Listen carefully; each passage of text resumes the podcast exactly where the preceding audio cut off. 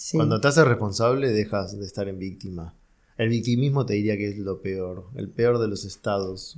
Tan Una- sabroso que es estar en el victimismo, dímelo, Sí, es muy adictivo y todos hemos pasado por, por ese rol, por ese lugar. No soporto estar contigo porque eres una queja viviente.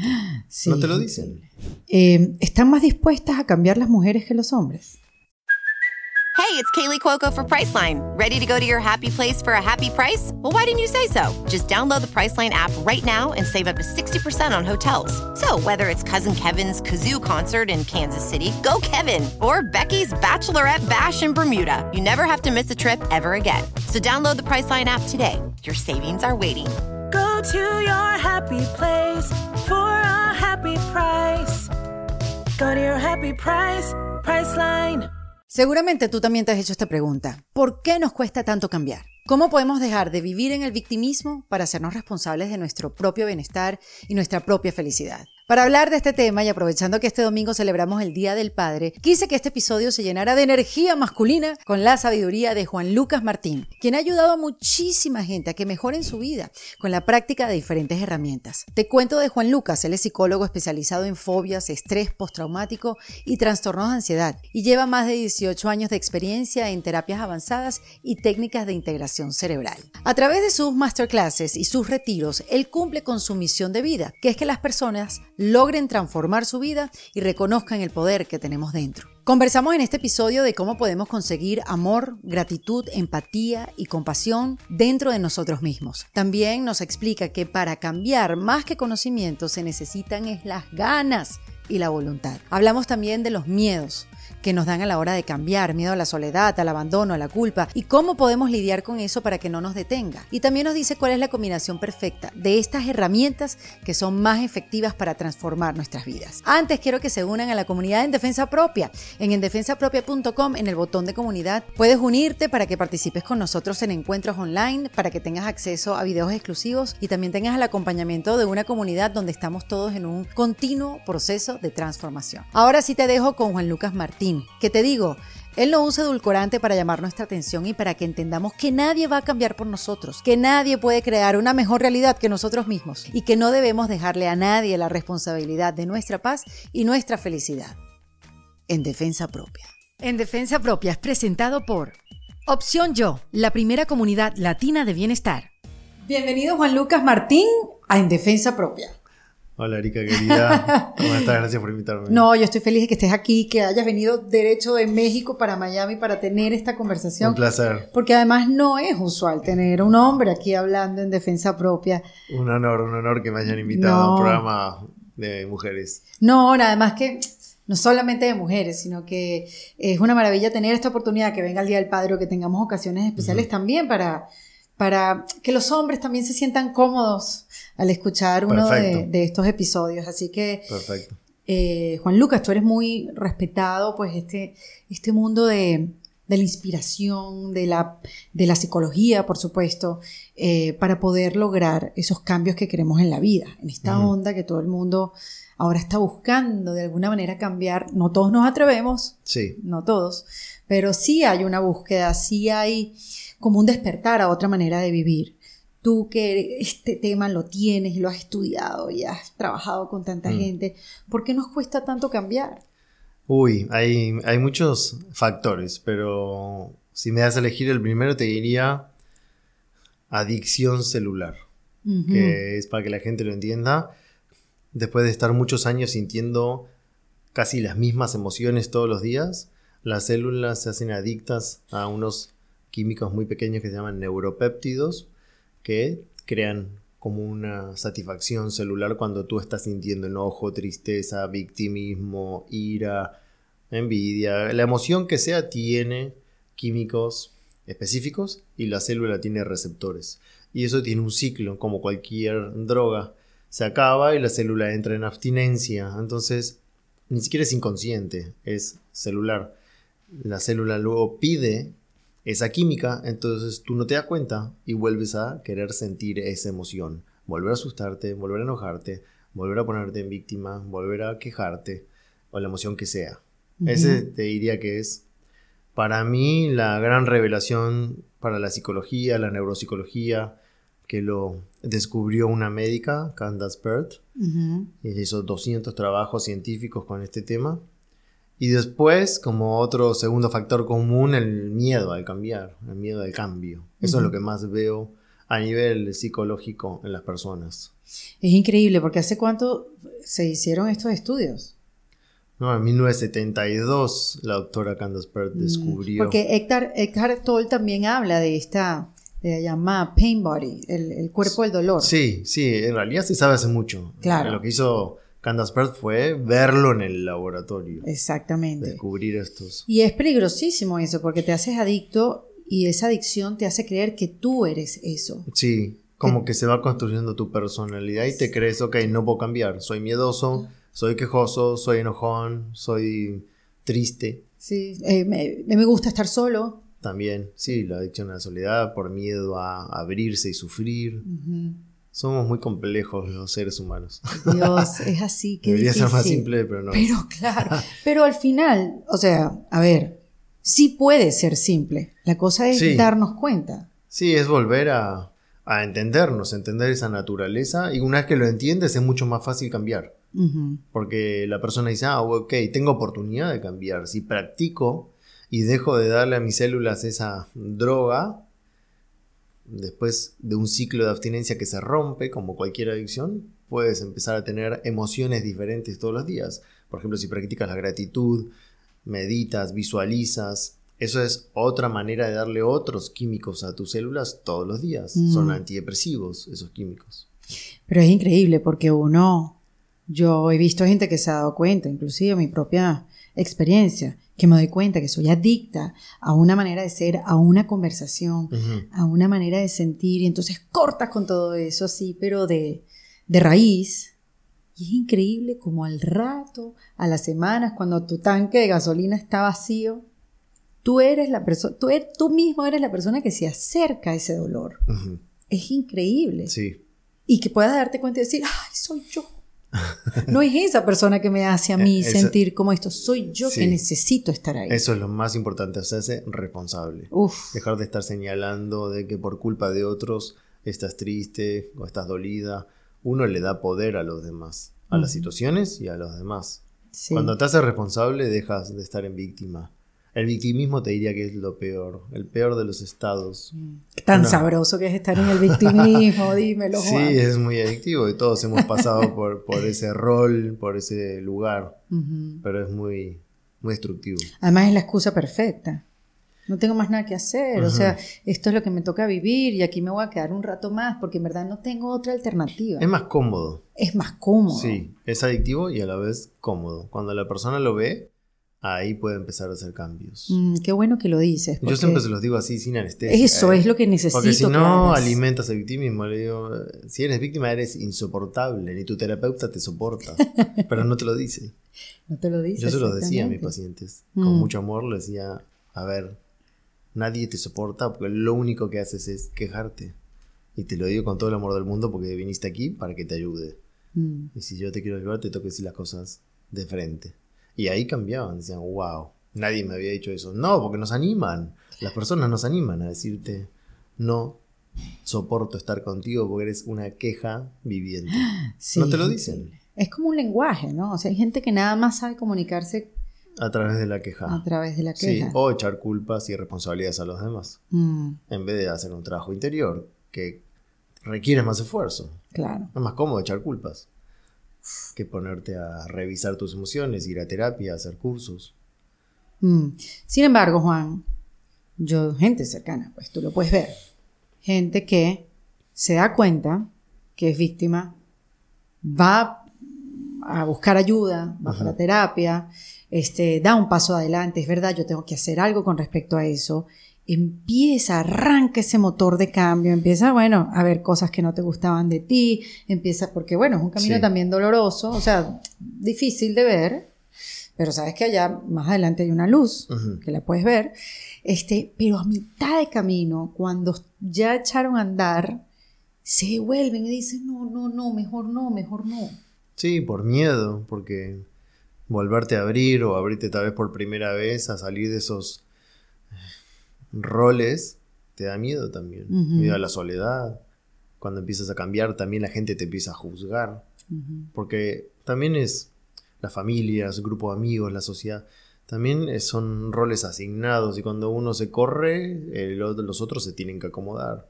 Entonces a veces al otro le incomoda que cambies, le da envidia. Ese es un sentimiento muy común que a la gente a veces le duele aceptar. Sin embargo, ¿a ti te parece que la, la envidia puede ser un motor? Como que yo quiero eso, yo quiero ese cambio, yo quiero esa vida, ¿o no? No, para mí la envidia es destructiva. Ok, Si te lo tienes que transmutar a inspiración. ya. Es a mí me inspira esa persona. Quiero llegar ahí, quiero lograr cosas similares. Cuando te inspiras, ahí es un motor. La envidia es destructiva, eh, tiene connotación negativa. Sí. Es quiero tener eso, pero con un sentimiento de carencia. O me da bronca que el otro lo haya logrado. Juan, tú, mira que yo, yo no he hecho ninguno de tus retiros, quiero eh, ir entregada a uno de tus retiros y sé que tienes el programa de Givers. Este, pero ¿cuál es la resistencia más fuerte, más allá del miedo? O sea, ¿qué ves tú en tanta gente? Tú que ves tanta gente, como que, que es algo que se repite en las personas, como lo tienes enfrente pero no lo ves. ¿Qué podría ser ese, esa, esa, esa, eso que tienen en común? Para, para, Sí, para cambiar. No cambiar. Exacto, esa resistencia, eso que... Tengo esa pregunta y, y otra con respecto al cambio de Mm, Mira, como seres humanos necesitamos la pertenencia. Somos como animales sociales. Entonces, yo observo mucho que a veces les da miedo qué van a decir los demás, los van a dejar de querer, Uy, sí. van a dejar de pertenecer porque ahora tienes otros gustos, otras preferencias, otras actitudes. Y en vez de estar escuchando chismes en una reunión de amigas o amigos y condenando a los que no están, tú, eso te empieza a incomodar y los demás les empieza a molestar que tú te hagas el diferente y en realidad no te estás haciendo nada, te empiezan Claro. a chocar ciertas cosas. Entonces ahí la persona muchas veces abandonan, aparte de la adicción celular que hablamos, abandonan porque dicen me voy a quedar solo. El camino espiritual a veces es solitario. Y sí, pero no te quedas solo, aparecen otras personas que compartes esas nuevas cosas. Y a los demás los amas como son. Y si te agreden o te dejan de lado, bueno, tampoco te querían mucho. Ahí es más difícil, tienes que aplicar el amor incondicional, los límites. Mm. Pero el miedo a que te juzguen, el miedo a que te dejen de querer, sí es muy fuerte. La culpa. Claro, porque sientes que abandonas. pues, Me siento culpable por ya no juntarme con mi hermana, mi hermano, mi mejor amiga. Ya no tengo ganas. Entonces después me da culpa. Sí. Y te juntas con culpa y después te enojas. Pues cuando haces algo por culpa, después viene el enojo. Sí. Entonces, sí. Hay que identificar dos o tres cositas y las quitas y ahí el camino se abre. Mm. No es tan difícil. ¿Y qué quiere cambiar la gente? ¿Qué quiere cambiar? Miedos, traumas, Sus propios límites, puede ser. carencias Mm. emocionales, económicas, Mm. sí. A- Bajar la ansiedad, Ah, sí, la ansiedad. sí. verdad. Poder dormir. Desde el 2020 ahora se incrementó mucho los trastornos de ansiedad. Sí, que dicen que es la segunda pandemia. Un ataque de pánico, eh, insomnio, crisis de angustia. Ahora, Juan, ¿qué porcentaje de conocimiento, Ujú. qué porcentaje de disciplina y qué porcentaje de voluntad se requiere para hacer el cambio? Porque yo a veces veo que hay mucho conocimiento y tenemos la teoría, yo me la sé de arriba, Sí. no hay lección que yo me sepa mejor Sí. que la teoría para el cambio. Es una buena pregunta a nivel porcentaje. Te diría que conocimiento es lo mínimo. Mm. Lo mínimo. Yo le enseño a personas esto que no saben hablar ni escribir. Analfabetas. Así que, y nunca escucharon hablar de ningún neurocientífico, de ningún maestro espiritual, ni nadie. Y la intención, las ganas. Así que no, no, es un porcentaje científico, pero para ponerle un número, Sí, te diría un 10%, 5% de conocimiento y el Mm. resto ganas, actitud. Sí. actitud. Cuando alguien quiere cambiar, le da dos herramientas fáciles y le dices, practica esto, esto y esto a la mañana y a la noche. Y si tiene ganas, mueve cielo y tierra y lo hace. Mm. Y por otro lado, como tú dices, muchos que lo hacen a nivel intelectual y van consumiendo cursos y herramientas de autoconocimiento, pero no practican ninguna. Entonces es como si me hago el que quiero cambiar, pero después no hago nada. Claro, porque ya, ya mi mente lo entendió. Sí, pero a nivel intelectual. Exacto, ya mi mente lo Para entendió para qué. comportamiento es igual. Ujú. Y las mismas emociones y los mismos pensamientos todos los días. O sea que la voluntad, pues la, la voluntad, la disciplina, Sí. las ganas, eh, tu, tu, tu coraje, o sea, tu... Eso es lo más, el ingrediente más importante. Sí, ¿sí? sí, es que no, no puede haber cambio si no hay voluntad. Ahora, hay que estar en un sitio muy, muy desgraciado para querer cambiar, o puede haber un cambio, o tú has visto gente que ha podido Mm. hacer un cambio en su vida desde un lugar no tan miserable. Por lo general toca fondo. Claro. Por lo general toca fondo. Eh, es lo más común de ver. Sí, también hay casos que la persona es feliz, se siente bien y busca estar mejor. O terminar de sentirse plena. No es lo más común. Cuando uno se golpea contra la pared o toca fondo, ahí dice, ¿qué hago? Mm. Y ahí miras para arriba pidiendo ayuda. Sí. Desesperado. Sí, claro. O, o cuando te viene un imprevisto, pues cuando te viene la Sí. adversidad. Un cuando... accidente, una enfermedad, son nuestras maneras de despertar. Sí. Cada uno tiene su manera y no son iguales. Algunos despiertan atrás de una enfermedad, otros de un accidente, otros de una ruptura emocional, otros de una partida de un ser amado de este mundo. Por lo general es un cachetazo el dolor que te hace buscar qué más hay, qué, qué es este mundo, a qué vinimos, a dónde vamos. Esas preguntas existenciales te las haces cuando estás sufriendo. Cuando estás contento no te preguntan nada. Quieres que siga ese estado Claro. de, de gozo, de alegría. Cuando estás triste ahí te preguntas. Cuando estás en la noche oscura del alma. Exactamente. Sí, o sea que. Qué injusto, o qué injusto no, o sea, qué, qué cosa tener que llegar a sentir dolor profundo para activar esos cambios. O sea, uno no se puede, uno no se puede saltar esa etapa. ¿De dolor? Claro, como para dolor hacerte te diría que no, pero puedes saltarte la etapa de sufrimiento. Mm, El, el dolor es, es inherente al ser humano. Las cosas duelen. Pasan, te- pasan cosas a ti, pasan cosas a tus hijos, a tu familia, duele. El- estamos apegados, entonces por eso nos duele. Las separaciones, las partidas. Pero el, el dolor es inherente, el sufrimiento es optativo, como dice esa frase. El Ujú. dolor es inevitable, el sufrimiento es opcional. ¿Y cómo se diferencian? Si tú permaneces en un estado de dolor, ahí empieza el sufrimiento. Mm, Tú puedes estar triste unos días y no estás sufriendo. ya. Dices, tengo tristeza normal, porque me traicionó mi amiga, mi socio, eh, me peleé con mi hermano o mi madre, estoy triste, es un estado emocional, pero no, no hay sufrimiento. Si eso se, se queda, se instala y se permanece en el tiempo, ahí sí empiezas a sufrir. Mm, cuando es prolongado. Claro, tú puedes tener miedo un ratito por algo y no sufres. Es- tuviste miedo como reacción de defensa del cuerpo. Pero si vives con pánico y ataque de pánico toda la semana, estás sufriendo. Entonces cuando sientes ese dolor hay que tratar de resignificarlo, darle un sentido para que no se instale, aprender de eso y, avanzar un nivel. Ahora, hablando de herramientas, Juan, que tú tienes muchas y has hecho una combinación de todo lo que has aprendido a lo largo del tiempo, porque entiendo que tu búsqueda también comenzó por una situación de salud, Sí, porque tú eres psicólogo sí. y especialista en trauma, eh, pero hay algo que te sucedió en la vida como para buscar también otras herramientas más allá de la psicología. Sí, de hecho no me había recibido de psicólogo, tenía 21 años y tuve una enfermedad, Ah, una hepatitis incurable para la medicina. Estuve un año enfermo Wow. y eso sí fue un, un antes y un después en mi vida. Claro. Estaba en tercer año de la carrera de psicología y ahí, bueno, me sané solo porque no había medicinas. Ujú. O me sanó Dios a través de mí, como lo quieras ver. Visualizando porque no había medicamento ni tratamiento. Qué locura. Y me deprimí, estuve muy mal. Y en un día dije, bueno, tiene que haber un punto de inflexión de mi actitud. Si de afuera no pueden hacer nada, tengo que yo de adentro hacer algo. Y empecé a cambiar mi actitud y en vez de estar triste y deprimido, empecé a visualizarme que corría, que hacía deporte, que retomaba mi universidad, mi trabajo. Y mi cuerpo reaccionó. Hoy entendiendo la epigenética entiendo qué sucedió. Claro. Ahí no lo sabía. Me dijeron, bueno, es un milagro.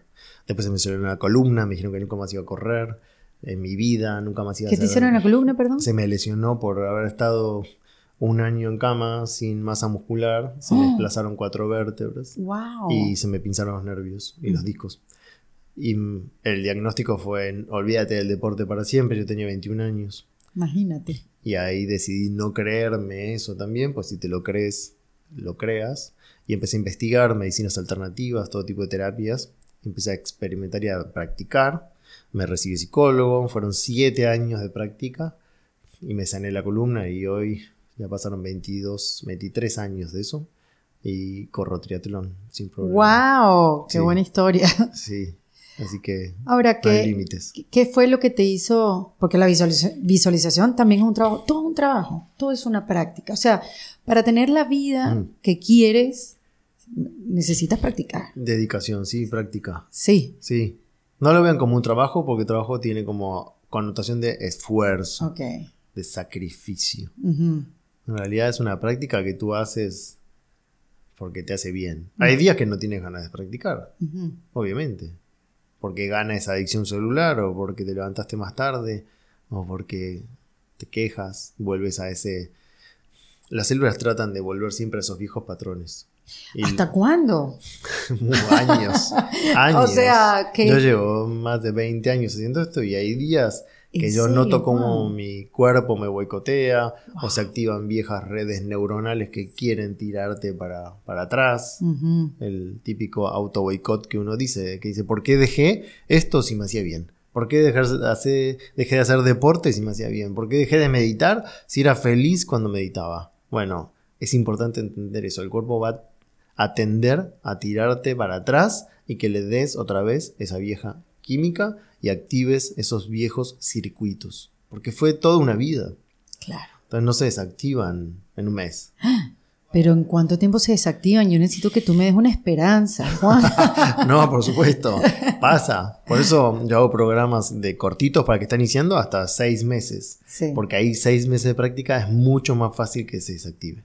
El que te dice en 21 días vas a cambiar y este es el curso milagroso, no es verdad. Perdón, pero no es verdad. Ujú.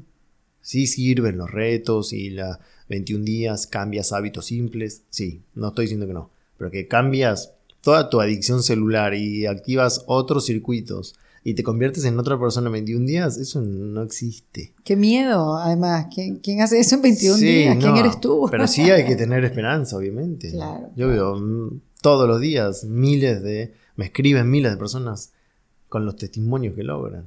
Y casos terribles, ¿eh? Mm. Ok, entonces hay esperanza. Por supuesto. hay esperanza Sí, que la... em, con no sé si tú entiendes este dicho, que yo creo que es venezolano, pero seguramente no, es un, un dicho popular, vamos a decir así, que es la cabra siempre tira para el monte. ¿Lo Exacto. habías escuchado? Sí. Bueno, Es es, eso. eso. Sí, pero con la práctica lo rompes a esos viejos hábitos. Es Mm. como correr. Es- tengo esperanza de correr una maratón de 42 kilómetros y el entrenador te va a decir, sí, claro que tienes esperanza, pero depende tu estado, tu sedentarismo, sobrepeso o no, te va a decir, vas a tardar seis meses o un año o dos años. Mm. Pero claro que se puede. Pero tú cuando vas al gimnasio y vuelves, no ves un cambio. Sí. Y al otro día vas al gimnasio otra vez y no ves un cambio. Te duele todo, pero no ves cambios pero sí están pasando.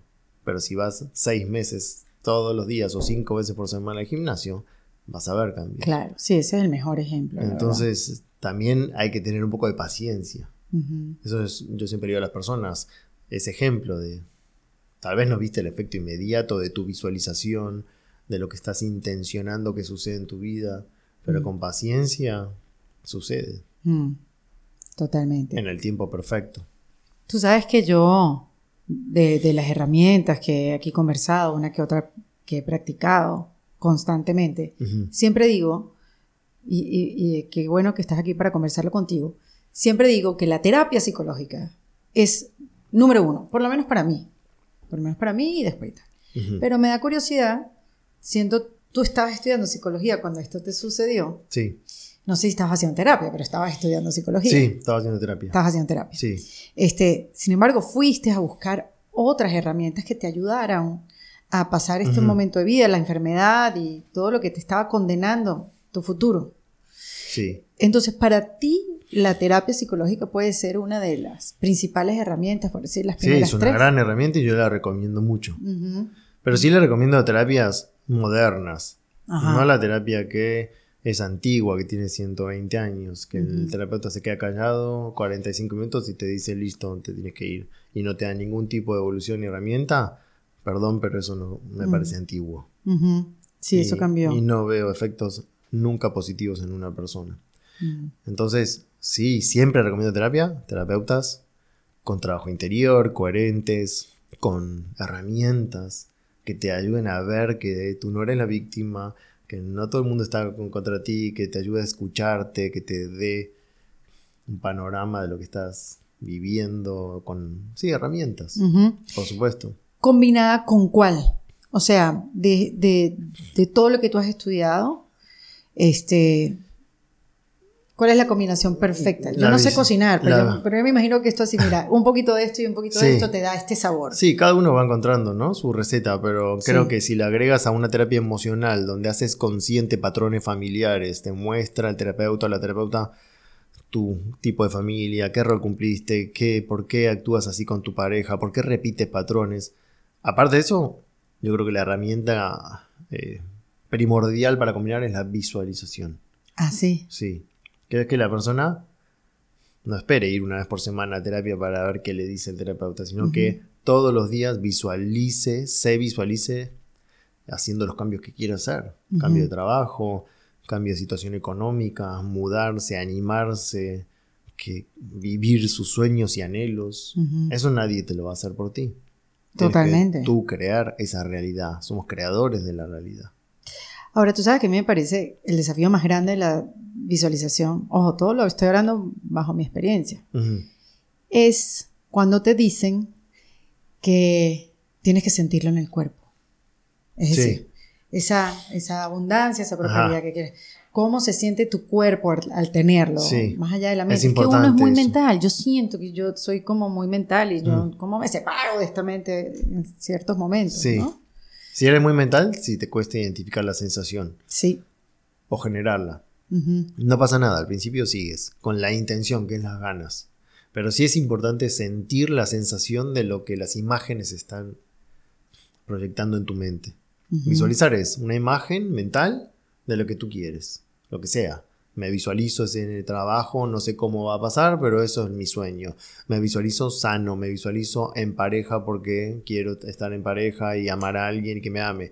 Es la imagen mental. Y eso acompañado de una sensación física. Es importante que el cuerpo con su memoria celular cree y registre que eso que estás viendo está pasando ahora.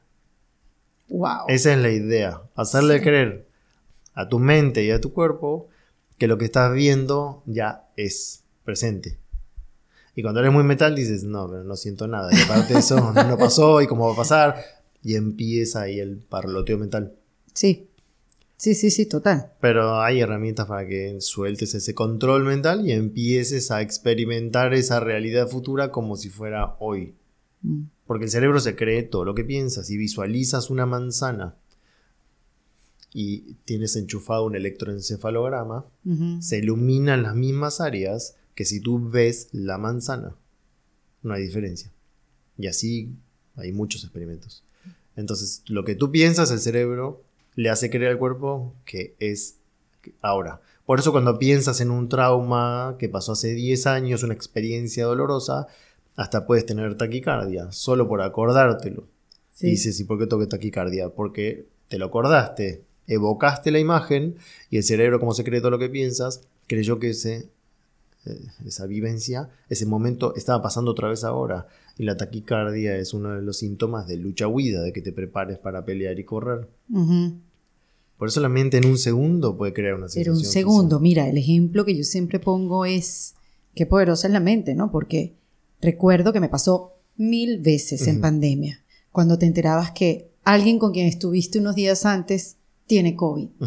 Y, o sea, a mí me pasaba, sé que mucha gente que ya sentía que yo tenía COVID, ya me dolía la cabeza, me sentía caliente, me dolía la garganta, Te ya pero ahí mismo. Sí, por eso la mente es muy poderosa.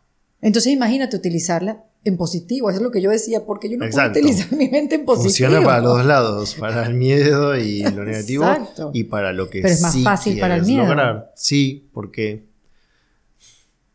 por eh, ¿cómo decirlo fácil? Hay un fenómeno en el cerebro que se llama negativista, que es siempre por seguridad, para Mm. que tú sobrevivas más tiempo, va a tender a que pienses en las posibilidades negativas de riesgo.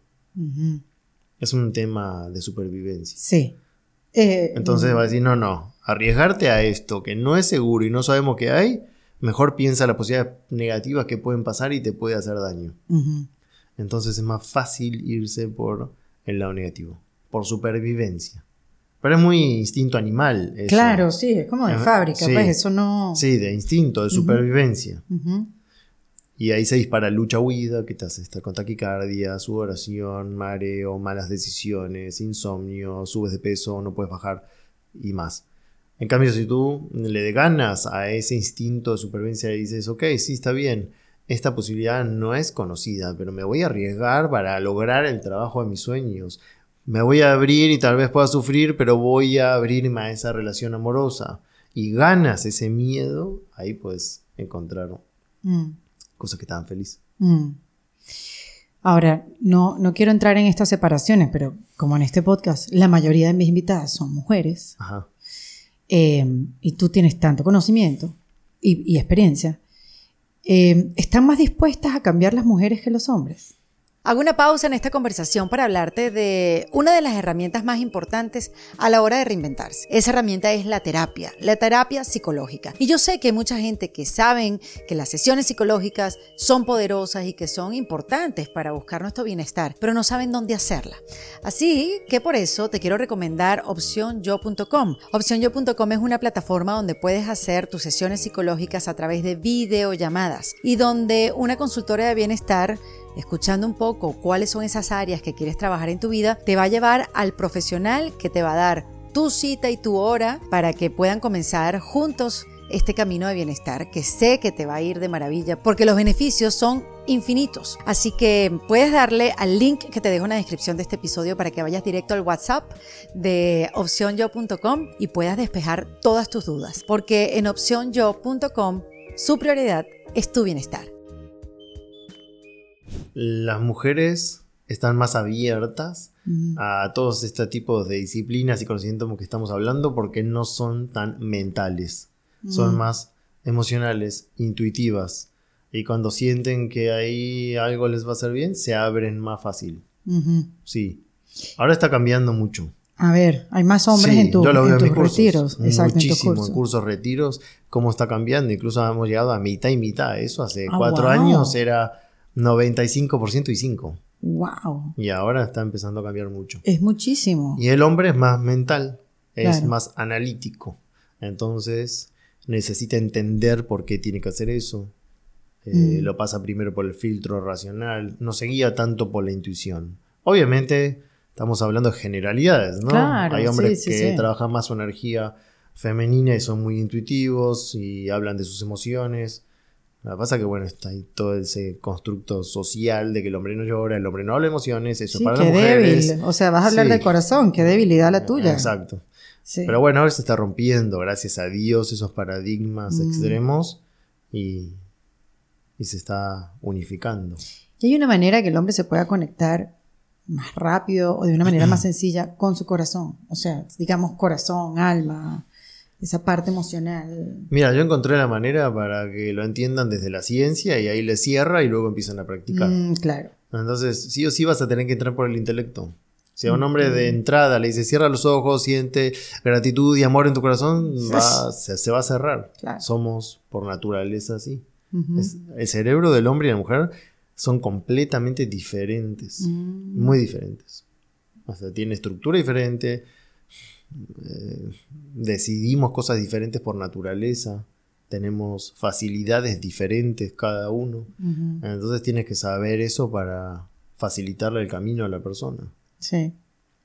Mira, Juan Lucas, y pa- parte del cambio, no tan, o sea, me imagino, viene también de el autovalor, eso de el amor propio, o, o son dos cosas Sí.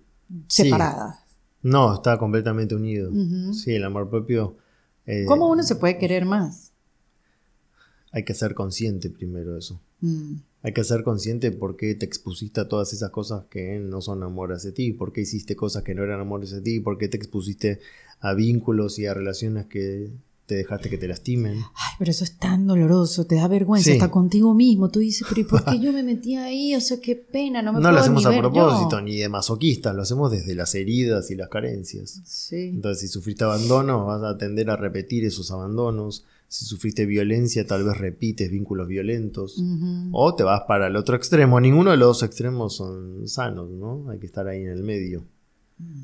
Pero primero haces consciente, wow, cómo me dejé lastimar. Y ahí empiezas a concientizar ese universo que se llama amor propio y lo empiezas a cultivar y a cuidar como una planta, a reparar. Sí, a ver tu propio valor. Y cuando ves tu propio valor, ahí ya lo cuidas como oro. Pues aquí no entra más nadie. Esto no lo lastima más nadie. Es muy importante eso. Pero como te hicieron creer que amor propio es ser creído, engreído, un narcisista, eso son otras cosas. Eh, esa es una persona insegura. La que muestra demasiada seguridad es porque lo tocas y se rompe, está frágil.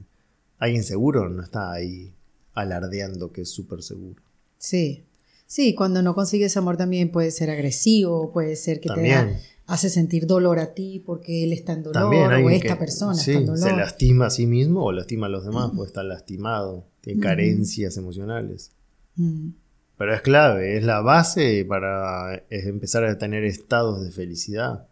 La mayoría de las patologías que tú ves, depresión, salvo que sea orgánica, ¿eh? no estoy hablando de lo que es congénito, pero estoy hablando de ansiedad, depresión, adicciones a las drogas. Todo eso es fallas en nuestra autoestima. mm, Por eso te sigues lastimando. mm. O de la desesperación encontraste alivio en cosas que parecen que te van a sacar el dolor, pero no te lo quitan. Sí, Como una droga, como una relación con adrenalina. O crees que alguien te va a salvar y nadie te puede salvar. wow. Lo que acabas de decir, una relación con adrenalina. Eso Ahí es muy adictivo. Uf. Y es muy común. Ahí nos perdemos, ahí es Mm. difícil identificar. O sea, sí, Sí. no, Sí. no quiero poner No, sí, esos sí. adjetivos. Pero ¿no? cuando estás inmerso en eso es difícil. Te lo tienen que mostrar de afuera. O tocar fondo, como hablábamos hace un rato. Ujú. Wow, qué, qué temas, de verdad. Y además de, te lo, lo tienes que tener como todo muy presente, porque queda- una cosa es despertar, maravilloso. Pero te puedes quedar dormido otra vez, No, claro. ¿no? Los maestros siempre dicen, tienes que estar en guardia, pero no en guardia de los demás, en guardia de, de ti mismo, que en cualquier momento sale tu ego, tu parte más adictiva a volver a experimentar y te boicoteas, te pones la traba tú solo. ¿Con qué luchas tú contigo mismo? Uh, con un montón de cosas. Sí. Yo siempre le digo a las personas, yo soy igual a todos, no me idealicen de que soy un maestro. A veces la gente con cariño por redes sociales o en persona, yo entiendo que viene de un lugar de gratitud porque han cambiado muchas cosas con las herramientas que yo comunico y me dice maestro, y yo sé que es desde el amor que lo dicen y el agradecimiento, pero yo le digo, yo no soy maestro, olvídate. con suerte soy maestro de mí mismo y me cuesta. No me idealices como maestro porque te vas a decepcionar. No soy maestro, no soy un guía espiritual, no soy un gurú, no soy un mentor. Mm. Y a veces me dicen, ¿y cómo te digo, Juan? ya, ¿Cómo me refiero a ti, Juan? El amigo Juan. Sí, Mm. yo todo el tiempo estoy maestreándome, observándome. El enojo, la frustración de cuando eh, siento que hay injusticias. ¿Qué te ayuda a desanudar rápido eso? Practico las herramientas que le enseño a la gente. Mm, las técnicas, sí. Sí, esas que... Hay varias que usas así rápido para aplacar ese, esa emoción que es como un incendio, que si no lo apagas se empieza a desparramar. Sí. Yo te Aplico las mismas decir herramientas. eso, como que cuánto tiempo vas a durar es, cuánto tiempo vas a durar en esa emoción. Hay que hacer lograr lo menos posible. Exacto. Sí. Hay escuelas antiguas de psicología que te dicen, no, habita la emoción y quédate ahí. No, no. Eso crea más adicción, más circuitos neuronales. Pero que- estamos de acuerdo que sí, que, que- que la vivas un momento, o sea, que la... Sí, que la identifiques. Es, a ver, estoy sintiendo miedo, me duele la panza de lo que estoy pensando catastróficamente que ni siquiera pasó. Ok, la identifiqué.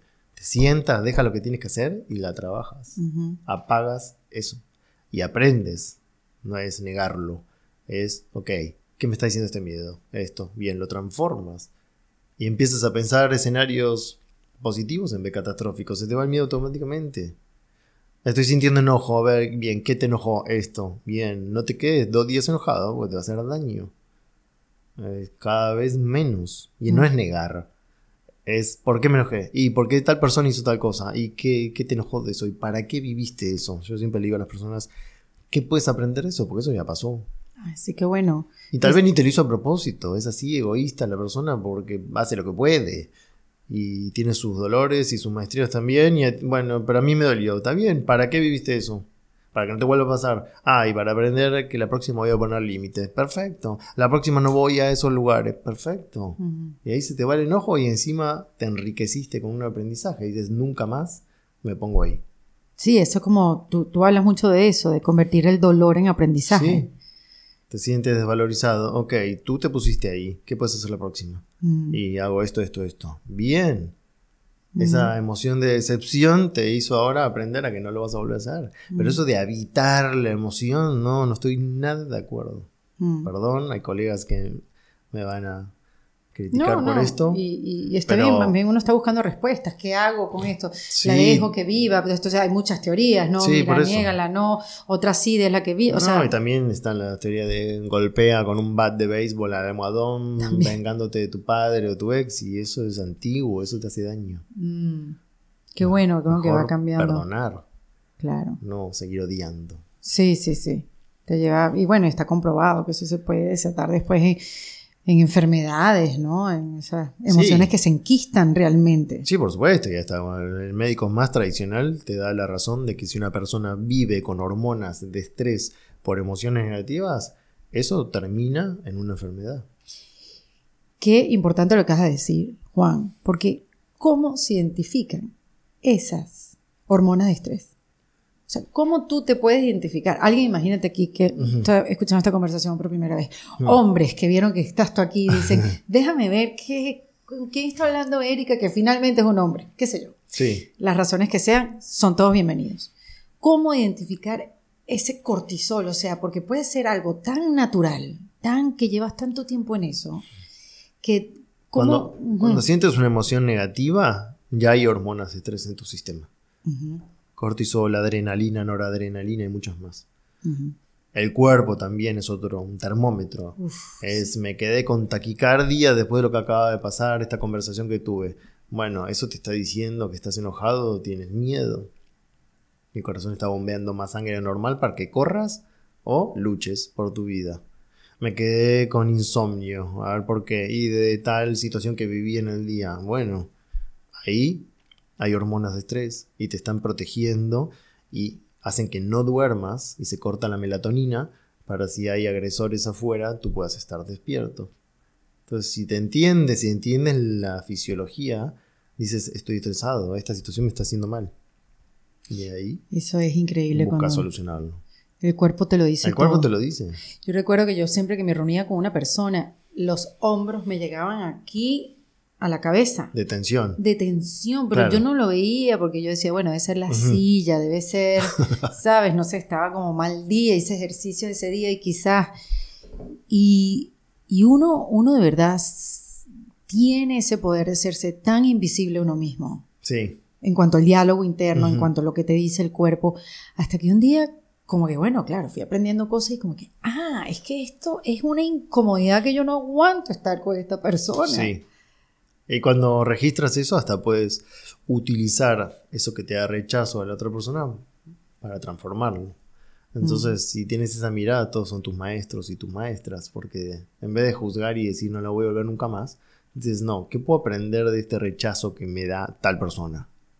Bueno, yo decidí verlo nunca más. Muchas gracias, Juan. Está pero bien. no. No, no, puede ser una opción. sí, Pero hay veces que no puedes si no lo veo nunca más. claro. Tal vez te rechazó algo de tu hijo, Imagínate. de tu hermana o tu Sí. mamá y no, no quieres perder el vínculo. Ajá. Pero tampoco la quieres pasar mal cada vez que la ves. Entonces tienes que trabajar esa sombra en ti. Uf. Eso es lo más es difícil. lo más difícil. Eso ya sería para otro episodio. No, pero es súper difícil. Sí. No imposible, pero sí, como estábamos diciendo a lo largo de la conversación, Ajá. práctica, disciplina, ganas. Sí, porque es más fácil, como decíamos antes, echas la culpa. Es no. Tú me sacas la piedra. Ah, Exacto. Punto. Tú me sacas de quicio, tú me haces mal, tú me cargas, tú me pones nervioso. En vez de decir qué te está moviendo, qué te refleja. Y esto a la mayoría de gente no le gusta, pero casi siempre que juzgas algo en el otro, es tuyo. Eso lo explica la teoría de Carl Jung, que para mí fue el mejor psicólogo de la historia. Mm. que fue el primero en introducir el espíritu a la psicología. No que todo mente. No, hay una parte espiritual. Y él hablaba de eso, de la sombra. Lo que rechazas en ti, no lo ves en ti, pero lo ves en el otro. Y lo señalas en el otro. Sí, Cuando entiendes eso, te cambia la vida. total. Deja de ser víctima, es algo que no quieras. Sí. Es algo que elijas seguir siendo insoportable. No, y a propósito, a propósito, con toda la intención, comienzas a verle la luz a la otra persona. O sea, déjame, yo aquí tengo, juro, porque yo sé que si yo te veo a ti la luz, yo me voy a ver la mía. Exacto. O sea, que casi que es como... Sí. Es, que es raro, pues una dicotomía, es como un egoísmo ver la luz en el otro para verte todo. O sea, Sí. es una práctica que te va a llevar un, Sí. un camino mejor. Sí. Al principio parece una actitud egoísta, pero en realidad es una actitud amorosa. Si tú. Hay personas que dependen de la personalidad, ¿no? Pero tú le dices, empieza a dar. A mí me pasaba con pacientes que estaban muy ensimismados en que todo estaba en contra de ellos. Empieza a dar algo a alguien. Ajá. Dile un reconocimiento, uno, no te estoy pidiendo diez, a esa persona en el día. O a un extraño. Un reconocimiento, que puede ser una sonrisa, una palabra amable, describir una cualidad positiva en el otro, agradecerle algo que nunca le agradeciste. Y ese acto de amor que es reconocer, como tú dices, que es ver la luz, lo bueno, no la miseria, también después empieza a elevar la autoestima en ti porque también entrenas esa mirada amorosa hacia ti. Entonces hay personas que ni siquiera se pueden dar nada porque tampoco dan.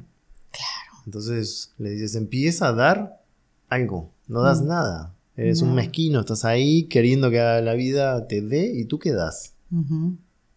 Y cuando lo entienden empiezan a dar. Y ahí empiezan a decir, wow, me sentí muy bien a dar un reconocimiento, una ayuda a alguien. Sí, Entonces dicen, también lo voy a hacer hacia mí. eso es bellísimo. Sí, eso te transforma. Sí, te pones suave ante la vida. Mira ahí empiezas a ser un dador, no un tomador. un dador, exacto. Ajá, no un da. tomador. Y tampoco te importa si no viene a cambio. Claro. Sí, Al principio sí te importa y te duele. Tampoco hay que ser, Sí, tampoco soy un pasarse monje. románticos y decir, Sí. "Ay, no me duele. No, sí, a veces cuando estás empezando a practicar, dices, ay, yo le di esto, esto, esto y no me devuelve nada. Y bueno, no lo es para que regrese. Es algo que tú eliges hacer. Yo prefiero hacerme adicta a eso Sí, obviamente. que a lo otro. Total. Por eso hay que practicar. Sí, No te haces adicto a eso, sí, pero vives en un lugar mejor. pues. pero, pero lo eliges. Estaría buenísimo que nos hagamos adictos a esas químicas, pero lamentablemente es para la de estrés, no para esas antidepresivas o que te ponen de buen humor. Claro, porque se le llama de otra manera, ¿no? Endorfinas, sí, es otro proceso. Es una recompensa. Claro. Claro. Ahora, tú tienes un, una charla, creo que es. Sí, es como una charla, no sé si introductoria, pero una charla como fácil de digerir, que es volver al centro. Sí, vuelve a tu centro, es un Vuelve curso relativamente nuevo, menos de un año, que son tres horas, es más cortito de Cambia tu mente, que era el que daba, que está online ahora. Ese eran seis, estos son tres. También doy herramientas para el que va por primera vez, es para el que quiere iniciarse. ¿Y, y a qué te refieres con volver al centro? Esa frase, Volver al- ¿qué quiere decir? Volver a- a- al, al corazón, a tu intuición, a tu bondad, A la esencia del ser humano, que es ser amoroso, no Mm. agresivo, no víctima, no miedoso. Ese es el centro. Y ahí Mm. explico desde la ciencia por qué el corazón es tan importante. Hay neuronas en el corazón. Ah, esto es primera vez que yo escucho eso. Sí. En 1991 un grupo de cardiólogos detectaron y descubrieron neuronas iguales a las del cerebro en el corazón. Es como un segundo Oh, wow. cerebro. Entonces, eso es volver al centro. Es. Naciste con mucho. mucha pureza, mucho para dar. Y los golpes de la vida te fueron marcando. Cerrando, poniendo corazas, defensas. Entonces les enseño una herramienta para sanar esos traumas, esas emociones, para que vuelvan a ese centro que es lo que hablábamos hace un ratito. a- amarme a mí, amar a los demás. Ese es el centro. Sí, tú sabes que una, una de las cosas que a mí me han eh, calmado con esta frustración de, bueno, todo lo que yo sé, como te digo, que soy buenísima en la teoría, ¿cómo la pierdo en cuestión de segundos Mm. cuando, bueno, eso, cuando viene la adversidad, el imprevisto, la conmoción, llámalo como lo llamas. Y esto, y esto lo he conversado con otras personas, como que sí, o sea, después de todo lo que, los retiros que he hecho, los cursos que he hecho, cuando viene de frente, Ajá. pues me, me quedo sin herramientas, no sé qué hacer, me, me quedo sola, inhóspita. Sí. Este, y, y para manejar un poco esa frustración, que no consigo cómo hacerlo, me, me he quedado con esta frase de, está bien que la pierdas, que la cabra se lleva al monte, pero ¿cuánto tiempo te tardas a llegar otra vez a tu centro? Volver, exacto. Es lo que te indica tu avance. Sí. Antes te tardabas una semana Exacto. en volver. Antes, Sí. te- ¿sabes? Ahora te tardas de repente, no sé. Ahí lo resumiste, sí, bien fácil y práctico. O sea, Cuanto más práctica tienes, más, vuel- más rápido vuelves a tu centro, menos tiempo habitas la emoción destructiva. ujú. a eso se refiere Sí. específicamente. Sí. Ujú. Y mientras estemos en este plano, vas a correr el riesgo de perder el centro y el equilibrio. Pero eso es importantísimo que lo, me lo diga alguien como tú y no lo diga alguien como Por tú. supuesto, si no, la persona se que valide esa información. Claro, por eso yo les digo, yo me equivoco igual que ustedes, me enojo igual que ustedes, me frustro, pero me dura menos que el- mi versión de Juan de hace 3 años, 5 años, 15 años. Y- puedo seguir. Sí, porque Me uno, dura menos. uno, uno lo ve como eso, como un error. Como que no supiste qué hacer en el momento. No, error, exacto. fallaste. Exacto. No, y nos o sea, damos con el látigo. Y en realidad es, no, es, ok, estoy aprendiendo, estamos aprendiendo. Hasta que no te vas de este mundo, eres un eterno aprendiz. Sí, Entonces, como dicen los maestros, te caes, no pasa nada, te levantas, te sacudes el polvo y a intentar otra vez. Y Mm. te vas a volver a caer, no pasa nada. Te levantas cada vez más rápido. En vez de quedarte quejándote. Sí, totalmente. Esa sería como la imagen. Sí, no, y, y eso como te dije antes, todo suena como tan sencillo, pero llegar ahí es como dices tú, esa maestría que tiene que estar en autoobservación todo el tiempo. Disciplina, hábito. Sí. Pero hay que pensar que es fácil, porque si ya dices, uy, qué difícil, Sí, total, el cerebro estoy de acuerdo. piensa en qué difícil y ya empiezas con resistencia. No, y en esta narrativa del cambio también, que antes no, me imagino que escuchabas a esta gente que se iba a la India y se cambiaba completamente. Y decía, bueno, cuando eso lo hacía Ricky Martin, pues eso, Madonna, pero no uno. Sí, el tema que después vuelves de la montaña, vuelves del monasterio y estás en la ciudad. Y entonces la idea es tener esa paz en el medio del caos. Exactamente. Porque estar meditando todo el día en el Himalaya es fácil, Claro, obvio. no tiene conflictos a resolver. Sí, Bueno, tu mente. Pero si más o menos encuentras la paz, tienes pocos estímulos para que pierdas la paz. Cuando estás en la ciudad, como estamos nosotros, y tienes trabajo, y tienes pareja, y tienes hijos, y tienes tráfico, y tienes problemas, entre comillas, ahí es la maestría. es ahí, exactamente. Estar todo el día meditando. Y por eso los hábitos entran en esta narrativa del cambio que antes eran como que, ¿qué hábitos? ¿Qué? No. Yo no tengo ni idea de qué están hablando, ¿no? Los hábitos, Sí. tanto se habla ahorita de ellos. No, es clave, es clave. El hábito es clave que es una conducta que repites que te da un- Y después esos te llevan a hábitos más complejos, los enriqueces. Y cuando ves el cambio te entusiasma y dices, wow, haber seguido estos hábitos dio sus frutos. Después de correr seis meses con un entrenamiento adecuado, corrí una maratón, wow. ujú. Y te sube la autoestima y te dan ganas de más. Y dices, así como logré esto impensado para mí, ahora puedo ir más, una cima más alta. Sí. ¿Cómo te llevas tú con este término de la reinvención? Que hay gente que tiene tanto rechazo. A mí me encanta. Ajá. ¿Cómo? Pero sí, es verdad que a la gente le da rechazo hasta la palabra. No. Te dicen, palabra. "No, muy fácil, pero ¿cómo lo hago? Sí. Se enojan. Sí, sí, sí. La resistencia, pues, ¿no? Sí, a mí me encanta, yo me reinvento A mí me daba rabia también, pero ya después me amigué, mi mejor amiga. Sí, todos pasamos por eso. Por miedo, lo que hablamos a- al comienzo. Sí. que va a venir, estoy cómodo acá. El famoso estado mental de la zona de confort. Es, no, no estoy muy bien, pero prefiero estar así que arriesgar. Es eso. Pero a mí me encanta reinventarme y aliento a la gente y, y trato de inspirar a que se reinventen. Ujú. Porque yo lo hago todo el tiempo.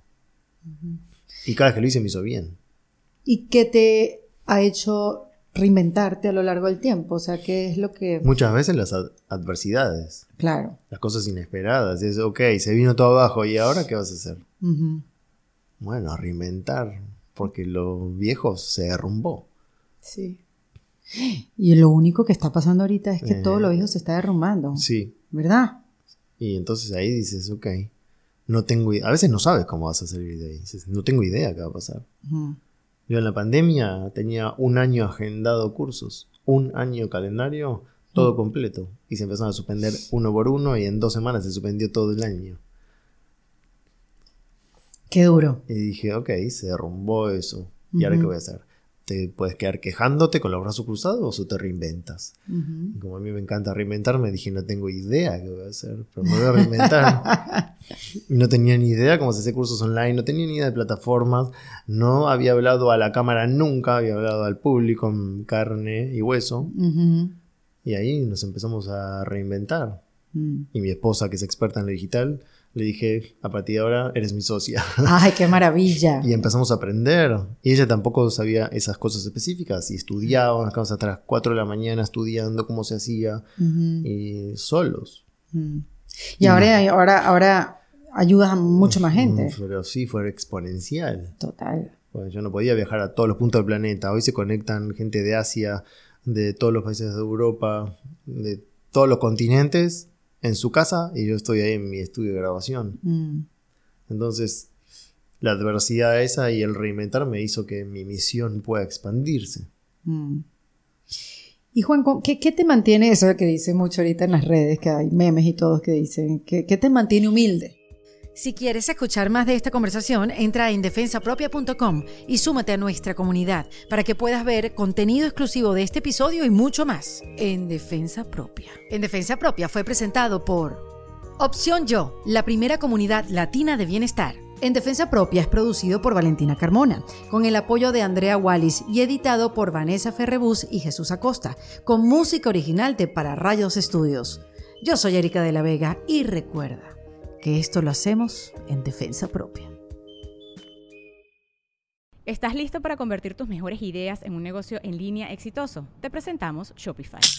Tal vez no lo sabías, pero nuestro podcast More Than Mamis es un negocio y lo empezamos por supuesto para desahogarnos y hablar sobre la maternidad, no para convertirnos en expertas de ventas y del e-commerce. Así que sí, necesitábamos ayuda para vender nuestro merch y poner en marcha nuestra tienda. ¿Y cómo suena con Shopify?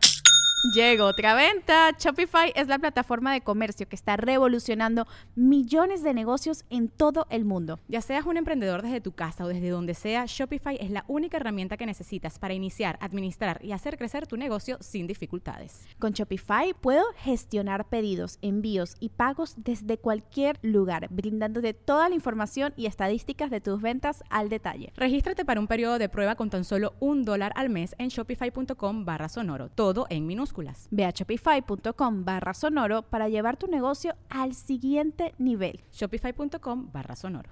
¿Estás listo para convertir tus mejores ideas en un negocio en línea exitoso? Te presentamos Shopify.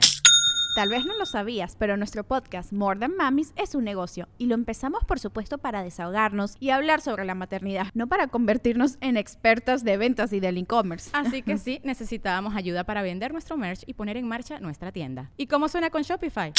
Llegó otra venta. Shopify es la plataforma de comercio que está revolucionando millones de negocios en todo el mundo. Ya seas un emprendedor desde tu casa o desde donde sea, Shopify es la única herramienta que necesitas para iniciar, administrar y hacer crecer tu negocio sin dificultades. Con Shopify puedo gestionar pedidos, envíos y pagos desde cualquier lugar, brindándote toda la información y estadísticas de tus ventas al detalle. Regístrate para un periodo de prueba con tan solo un dólar al mes en shopify.com barra sonoro, todo en minúsculas. Ve a shopify.com barra sonoro para llevar tu negocio al siguiente nivel. Shopify.com barra sonoro. It is Ryan here, and I have a question for you. What do you do when you win? Like, are you a fist pumper? A woohooer, a hand clapper, a high fiver. I kind of like the high five, but if you want to hone in on those winning moves, check out Chumba Casino. At chumbacasino.com, choose from hundreds of social casino style games for your chance to redeem serious cash prizes. There are new game releases weekly, plus free daily bonuses. So don't wait. Start having the most fun ever at chumbacasino.com. No purchase necessary. Group. Void were prohibited by law. See terms and conditions. 18 plus.